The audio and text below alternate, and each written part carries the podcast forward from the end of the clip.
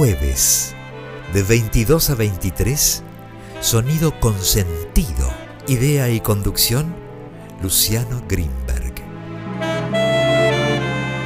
Hola, bienvenidos a una nueva emisión de Sonido con Sentido, un programa que no sería posible sin su ayuda, sin la ayuda de nuestra radio, de Radio Nacional Clásica, sin la ayuda de Martín Bullich, de Raquel Gorosito, de Norberto Lara, de Laura Higa y de todos ustedes que están del otro lado escuchando.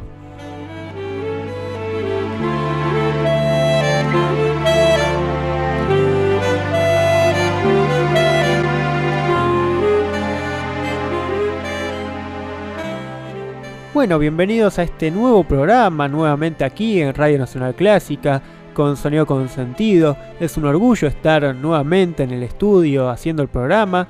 Y el día de hoy vamos a tener un programa muy relacionado con la ecología, con el ambiente, con básicamente con lo que nos rodea. ¿Qué otra cosa es el ambiente sino nuestro propio ecosistema justamente? Y vamos a estar hablando de eso. Vamos a estar hablando del océano, de la tierra y del sol, del efecto invernadero. Y todo esto gracias a que tenemos a una invitada realmente de lujo. Y estoy hablando de Mercedes Pombo, una de las dirigentes más importantes de la agrupación Jóvenes por el Clima. Mercedes es estudiante de filosofía, pero no por ello está alejada de la realidad, podríamos decir, sino que al revés, está mucho más inmersa, mucho más compenetrada, mucho más militante por defender una realidad más justa para todos y en donde también se respete los límites de nuestro planeta. Y de eso vamos a estar hablando el día de hoy. Obviamente relacionado a la música, relacionado al arte, y vamos a ir viendo cómo la música también plantea estas cuestiones acerca del respeto a la naturaleza. Y vamos a estar viendo cómo la música también emula y se inspira en la naturaleza, en los pájaros, en la tierra, bueno, en todo, en todo esto que estamos diciendo justamente. Y bueno, vamos a estar escuchando la voz de Merce, que como digo es estudiante en filosofía, dirigente en Jóvenes por el Clima y también tiene un programa de radio en Radio Nacional, pero en este caso en Radio Nacional Rock, con un programa que se llama ¿Qué mundo nos dejaron? Un título bastante elocuente para un programa. Y vamos a estar viendo qué mundo nos dejaron, qué, qué es lo que han hecho con este mundo no hay que olvidar lo que se ha hecho con este mundo. Y por eso vamos a escuchar Canción al Árbol del Olvido, para intentar de olvidar algunas cosas, pero de recordar las cosas más importantes. Y por eso vamos a empezar con esta canción, Canción del Árbol del Olvido, del gran Alberto Ginastera, el compositor argentino. Y como vemos, empezamos con una canción que podríamos denominar de nuestro folclore, vamos a entrevistar a alguien de Nacional Rock y estamos en un programa de Nacional Clásica, o sea que tenemos a todos los géneros de Radio Nacional más o menos. Vamos a ver qué resulta de este mejunje y vamos a escuchar la interpretación de esta canción que hizo el gran Víctor Jara.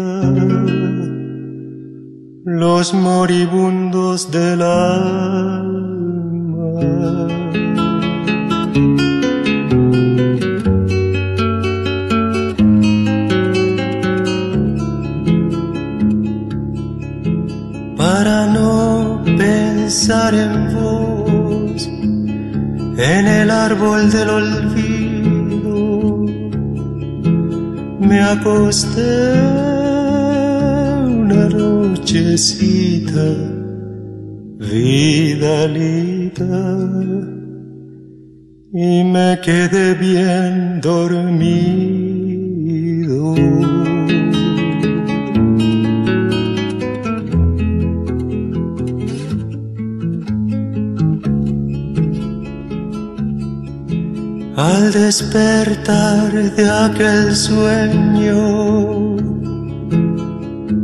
pensaba en vos otra vez, pues me olvidé de olvidarte, vidalita, en cuantito me.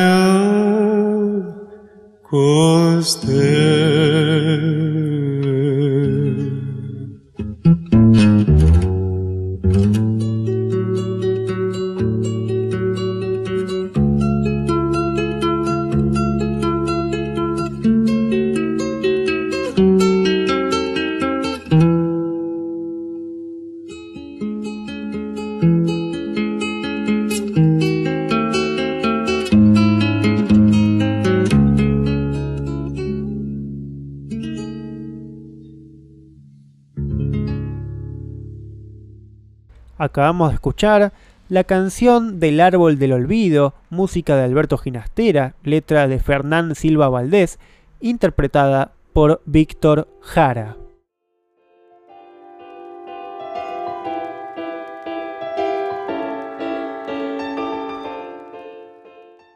Sonido Consentido los invita a escribirles a través de su mail consentido.clásica arroba gmail.com y a enterarse de las novedades en sus redes. Twitter arroba s guion bajo consentido. Instagram sonido consentido.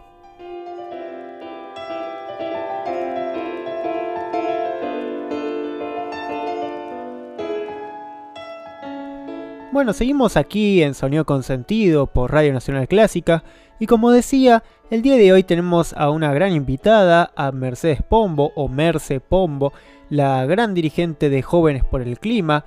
Y si usted que está del otro lado no sabe qué es Jóvenes por el Clima, tranquilo que ahora lo va a explicar ella misma, pero yo les doy un pequeño adelanto. Es una organización que milita temas que tienen que ver justamente con la ecología, con la preservación del medio ambiente y de nuestro planeta y que debate este tipo de temas.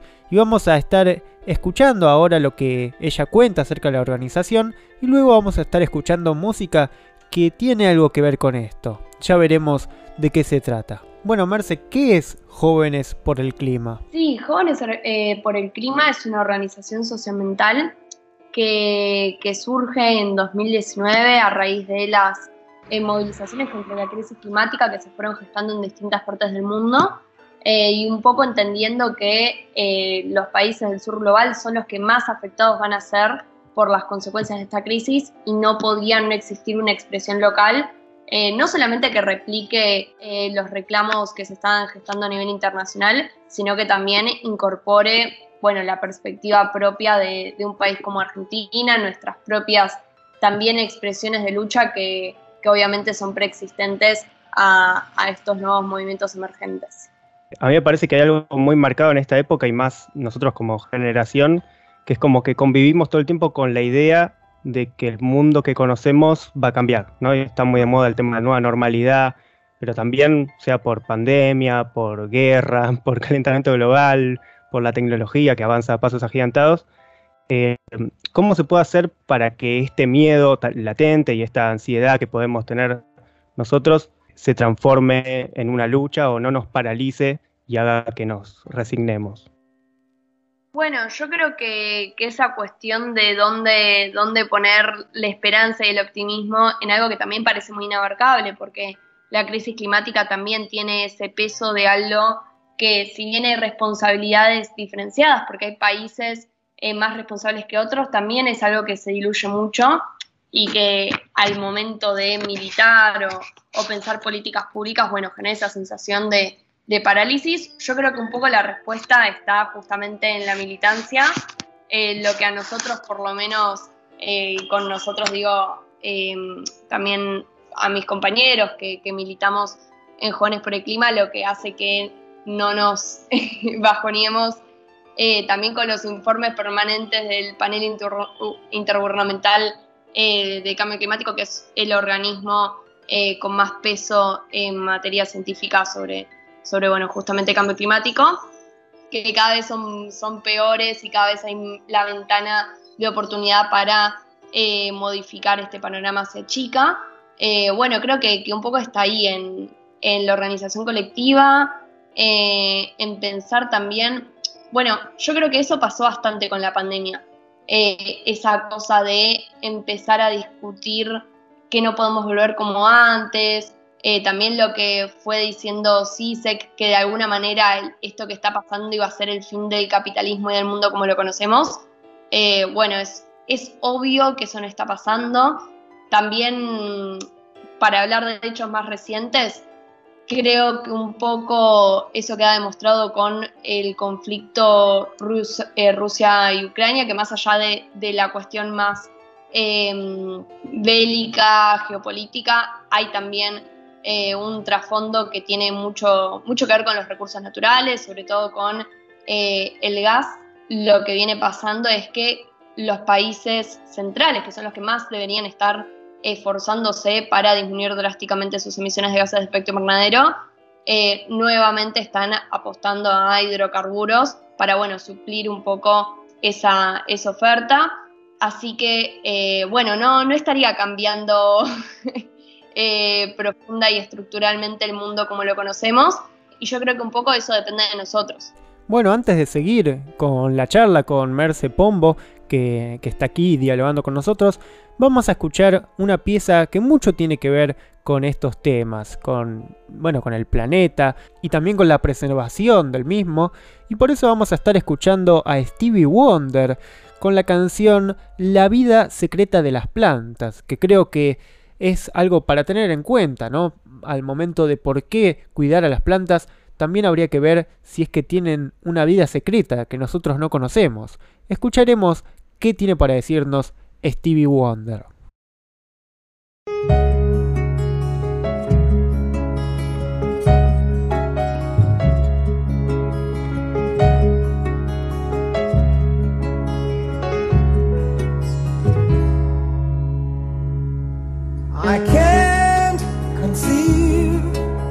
The nucleus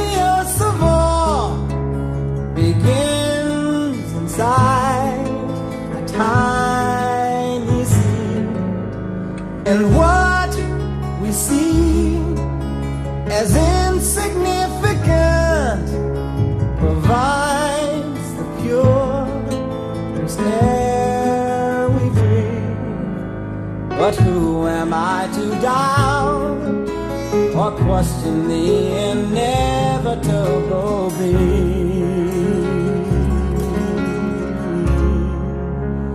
For these are but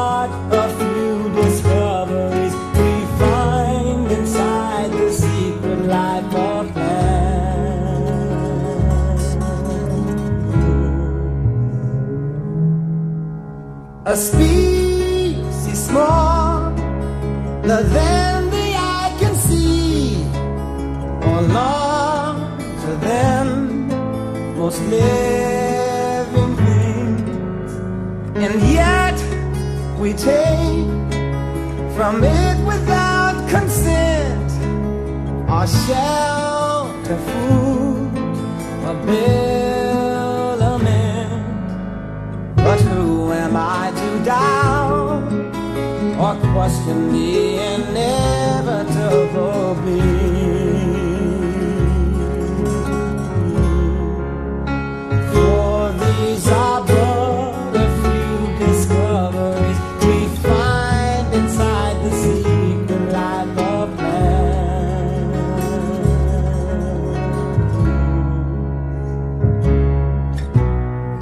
Far too many give them in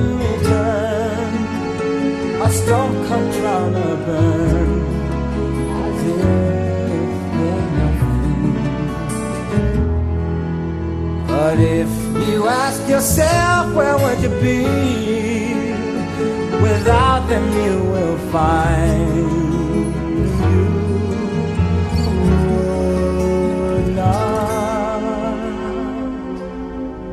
And some believe antennas are the leaves that spans beyond our galaxy. They've been, they are, and probably will be who are the mediocrity. But who I down or question the inevitable being.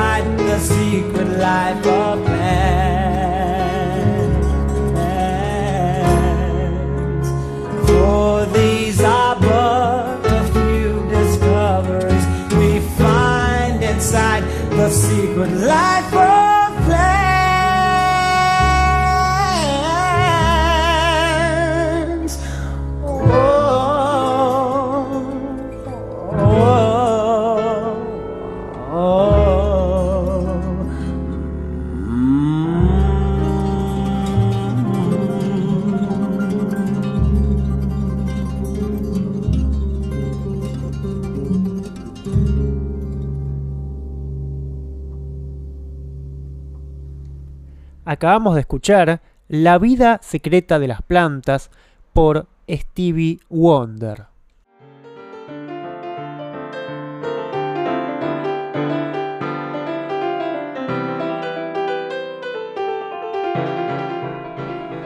Bueno, seguimos aquí en Sonido con Sentido por Radio Nacional Clásica y a continuación vamos a seguir escuchando a Mercedes Pombo, qué tiene para decirnos, y vamos a estar conversando un poco acerca de la relación entre ecología y economía. Además de que ambas empiezan con eco, hay algo mucho más y que tiene mucho más que ver con el eco que dejan tras de sí estos temas.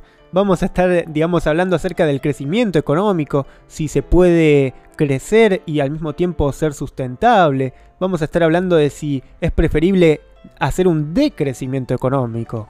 Pero bueno, tranquilos, no se asusten porque estamos solamente siendo teóricos acá. Vamos a traer a colación a un autor llamado André Gors, un gran pensador en esta cuestión que tiene que ver con la ecología y la economía, y que escribió un libro muy importante llamado justamente Ecológica. Bueno, Merce, escuché que vos... Siempre diferencias el tema de eh, como esa visión más individualista del, del ambientalismo, de, digamos, de la responsabilidad de cada uno y las cosas que se pueden lograr y que obviamente que es importante, pero también la importancia del, del trabajo colectivo, ¿no? Y justamente pensaba eso, ¿no? Si Argentina y Latinoamérica tienen la misma responsabilidad en el calentamiento global que las potencias mundiales. Incluso escuché por ahí que el 70% de los gases invernaderos es responsabilidad de solo 100 empresas, ¿puede ser? Sí, el 71%, eh, y obviamente son empresas eh, hidrocarburíferas en su gran mayoría.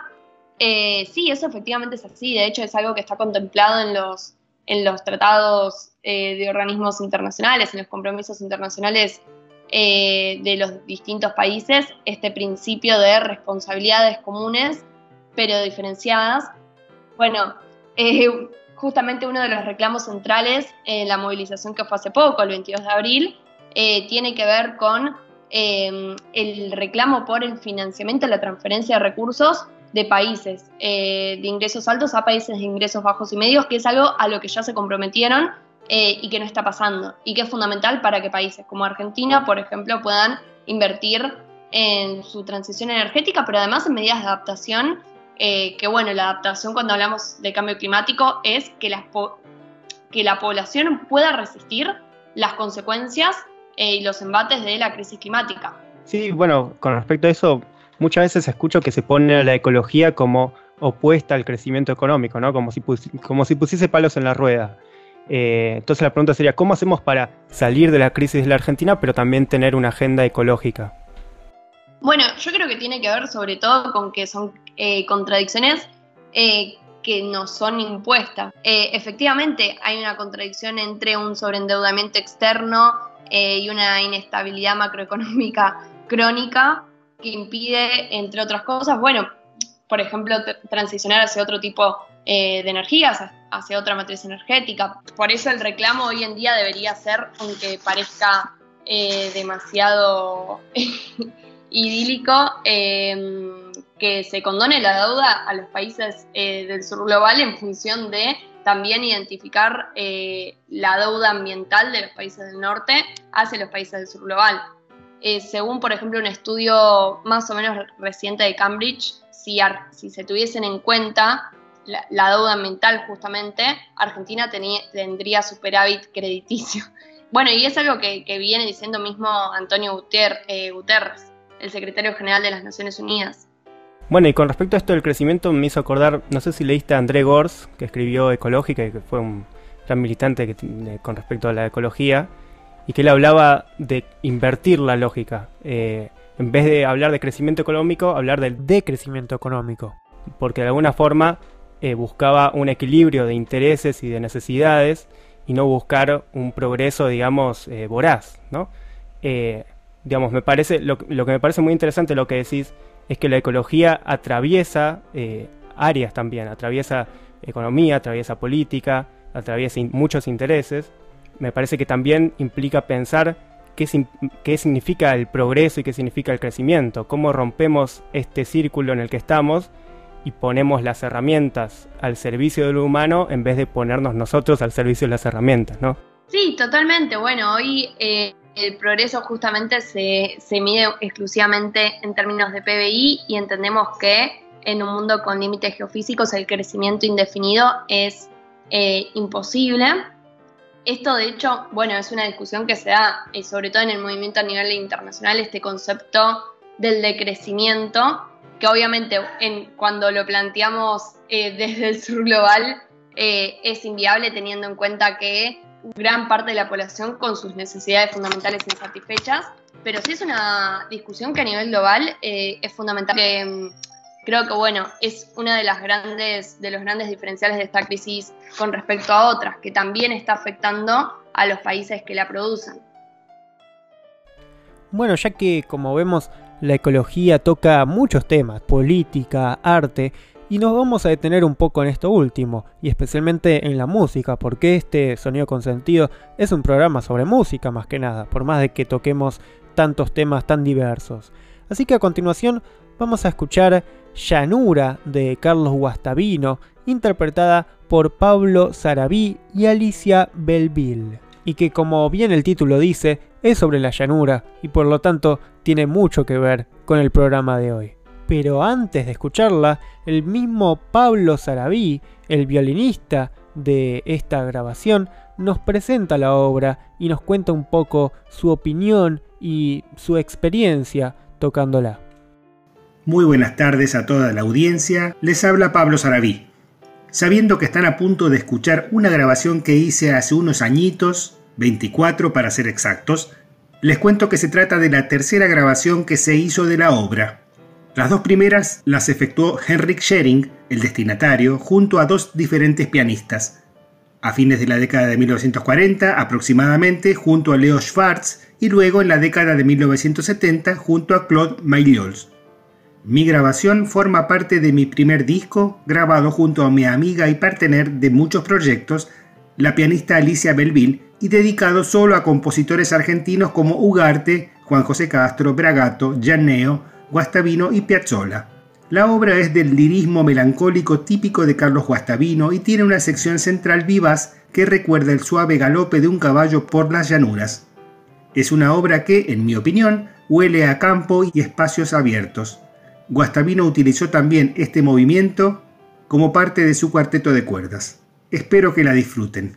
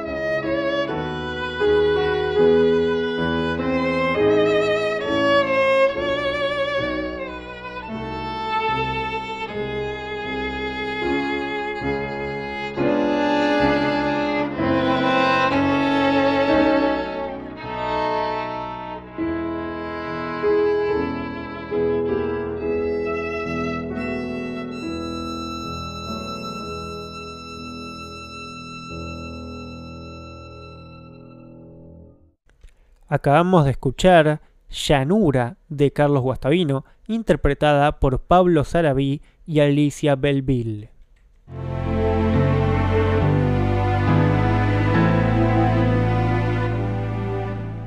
Bueno, seguimos aquí en Sonido Consentido, aquí en vivo, y vamos a seguir con la conversación con Merce Pombo, que está aquí en representación de Jóvenes por el Clima, una organización que tiene que ver con el ambientalismo, con la ecología y bueno, y muchos temas de los cuales eh, venimos hablando en el programa y que si no llegaste a escuchar, puedes escucharlo en Spotify, en el podcast Sonido con Sentido. Y a continuación quería hablar acerca de algo muy especial y es que tanto Merce como yo fuimos partícipes en unas Olimpiadas de Filosofía allí por el 2019 y ella había presentado un ensayo que tenía que ver con la voluntad. Digamos, lo central del escrito era la voluntad o la falta de voluntad que, que existe. Básicamente la idea era que la voluntad era solamente una confluencia de factores preexistentes, o sea que no hay una voluntad, no hay un yo, sino que solo hay factores externos que nos condicionan. No sé si estarán de acuerdo con esto, así que espero sus comentarios al respecto.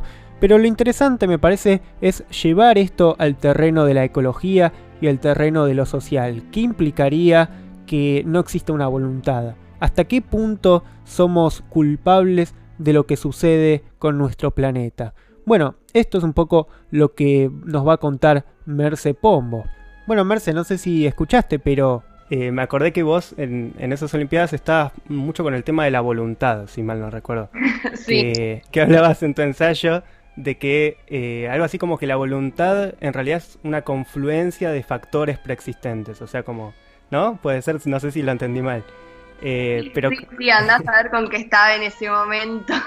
pero me pareció interesante. Sí. eh, volví a leer un cachito porque me parece que se relaciona mucho con lo que estás haciendo ahora de ecología. Mira, agarré un cachito, te lo leo. Dice, la idea de un yo a priori e independiente de todo determinante es la manifestación del afán de otorgarle a la humanidad un atributo que lo divorcie del resto de la naturaleza y lo eleve por encima de la misma, y, de esta manera, se justifica la coacción y el dominio sobre lo que lo rodea. Tremendo, no me acordaba. Eh, sí, sí, sí, puede, puede ser, sí, eh, puede tener que ver. Eh, en ese momento creo que lo de la voluntad lo relacionaba más a, una, a un delirio de que no existía la fuerza de la voluntad, estaba justificado igual. Cuando hablamos de crisis climática también es un concepto importante. Porque pasa esto y sigue pasando que, se trata de, eh, de asignar una responsabilidad común eh, esta idea de que somos todos responsables y que todos tenemos que hacer algo y esta cuestión de la culpa también de, de, bueno, de qué hacemos en nuestra cotidianidad, cuando la problemática de la que estamos hablando es eh, muchísimo más estructural, muchísimo más transversal. Creo que de alguna manera eh, somos presos de ciertos hábitos, aunque tratemos de hacer ciertas cosas fundamentales, como bueno, ciertas acciones individuales que se relacionan con el reciclaje o con los consumos alimenticios o de cualquier tipo, pero más allá de eso es importante pensar cuáles son las voluntades que están detrás de la crisis climática, quiénes son los culpables de esta crisis.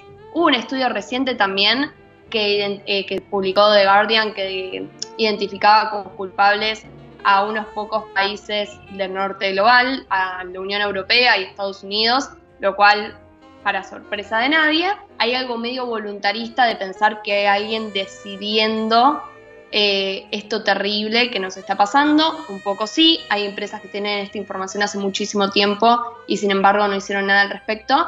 Eh, pero bueno, también identificar que como humanidad en este momento estamos siendo presos de una inercia que no, que no tiene que ver con plantear desde Argentina algo voluntarista y ignorar el contexto eh, ni macroeconómico ni social que estamos atravesando, tiene que ver más a nivel eh, generacional, identificar los problemas de nuestro tiempo eh, y a nivel político incorporar lo ambiental como una variable va a ser el eje directriz de los próximos años. Bueno, buenísimo lo que dice aquí Merce Pombo acerca de la voluntad, acerca de una pregunta que me parece clave que dijo ella, que es cuáles son las voluntades detrás de esta crisis climática. Y también dijo algo más que me parece muy bueno que dice, somos presos de nuestros hábitos. Por más voluntad que tengamos, somos igual presos de los hábitos que de alguna forma fueron preexistentes también a nosotros. O sea que en algún punto el ensayo que hizo Merce en esas Olimpiadas de Filosofía en las que yo también participé, eh, tiene mucho que ver ¿no? con esta idea de que la voluntad eh, tiene mucho que ver con los factores que la condicionan, con los factores externos. Y a continuación vamos a escuchar una hermosa música llamada Aria para la cuerda de sol, una obra conocidísima de una gran voluntad. Estoy hablando de Johann Sebastian Bach. Digo, ya que estamos con el tema de las voluntades, si Bach fue solamente una confluencia de factores preexistentes, ¿qué factores preexistentes, no? Para generar tal confluencia como la que vamos a escuchar a continuación. Una confluencia hermosa porque también tiene que ver con el grupo The Swingles, que lo que hizo fue agarrar esta pieza y transformarla en una pieza para coro y además eh, con cierto swing, digamos. De alguna forma lo transformó en algo que tiene un poco más que ver con el jazz. Así que vamos a ver qué confluencia de factores preexistentes que hay aquí en Sonido con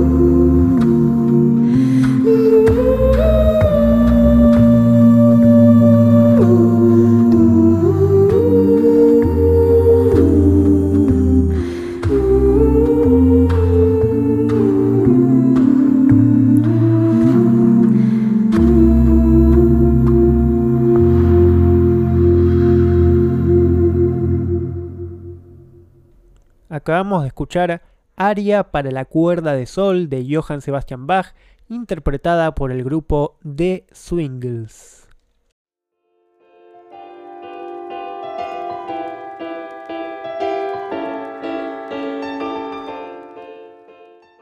Sonido Consentido los invita a escribirles a través de su mail consentido.clásica.gmail.com y a enterarse de las novedades en sus redes. Twitter arroba s-consentido. Instagram sonido.consentido.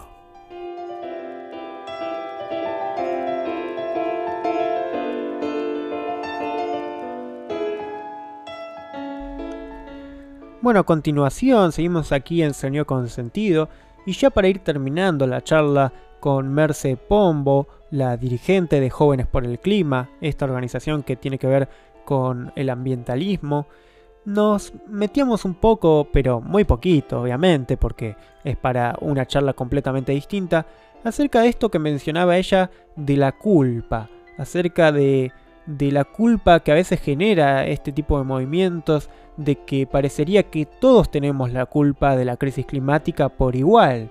Hay como una distribución de culpas cuando quizás no es tan así, quizás hay personas que tienen mucha más responsabilidad u organizaciones que tienen mucha más responsabilidad. Y entonces nos metemos un poco con algo religioso, porque la culpa tiene una íntima relación con la cuestión religiosa. Y especialmente me interesa el tema de la encíclica del Papa Francisco llamada Laudato Si, en donde habla un poco también de ambientalismo y habla acerca de que nosotros no tenemos derecho de arruinar el planeta, porque no, no somos los dueños del planeta. Y me parece muy interesante toda esta reflexión, la encíclica Laudato Si. Sí, la Laudatio Si en general, más allá de, de las orientaciones religiosas, opiniones personales, es un documento muy interesante y que plantea muchas de estas cosas, de la cultura del descarte, que, desde un punto de vista social, filosófico eh, y ambiental está, eh, está bueno leer, la, la verdad que lo recomiendo. Bueno, muy bien, con esa recomendación terminamos. Bueno, gracias Mercedes por tu tiempo. No, vos. Bueno, y gracias por traer a colación también esto de la cultura del descarte, que me parece algo totalmente destacable y que como bien dice Merce aquí, eh, aparece también en Laudato Si del Papa Francisco, esta idea de que solemos dar todo como descartable, incluso el planeta mismo parecería que es descartable ahora que nos podemos ir a Marte, no sé cuándo, y entonces parecería que no importa mantener el planeta, no importa mantener lo que nos rodea, y eso es justamente la cultura del descarte. Y a continuación, y ya va a ser la última pieza que vamos a escuchar el día de hoy, vamos a escuchar una pieza muy muy particular llamada Cantus Arcticus del compositor Eino Juhani Routavara, un compositor que falleció el año pasado y que nos dejó esta obra en la cual se usan sonidos reales, de pájaros reales. Increíble que se escuche algo real en este programa. ¿Qué es lo real? Bueno, eso se lo dejo a ustedes. Pero la cuestión es que él usó grabaciones de pájaros y eso lo utilizó como puntapié para la obra. Y vamos a escuchar una obra interpretada, en este caso, por la Orquesta Filarmónica de la Radio Francia, dirigida por Miko Frank.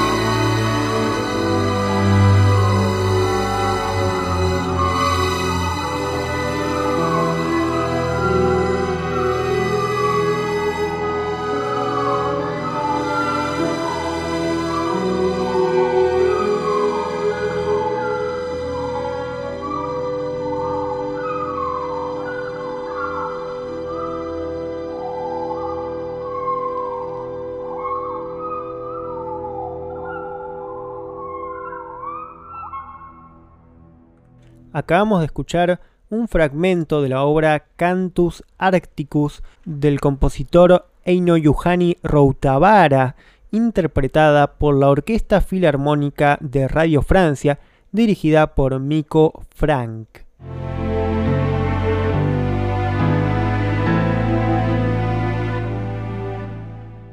Bueno, la verdad me arrepiento de haber dicho que es la última pieza que vamos a escuchar el día de hoy, porque se me ocurrió que ya venimos escuchando música que tiene que ver con los pájaros y recién con pájaros de verdad, con grabaciones de pájaros de verdad, así que me pareció oportuno, antes de terminar, escuchar una hermosa versión de Blackbird de los Beatles, pero en este caso una interpretación muy personal y solo al piano de Brad Meldau.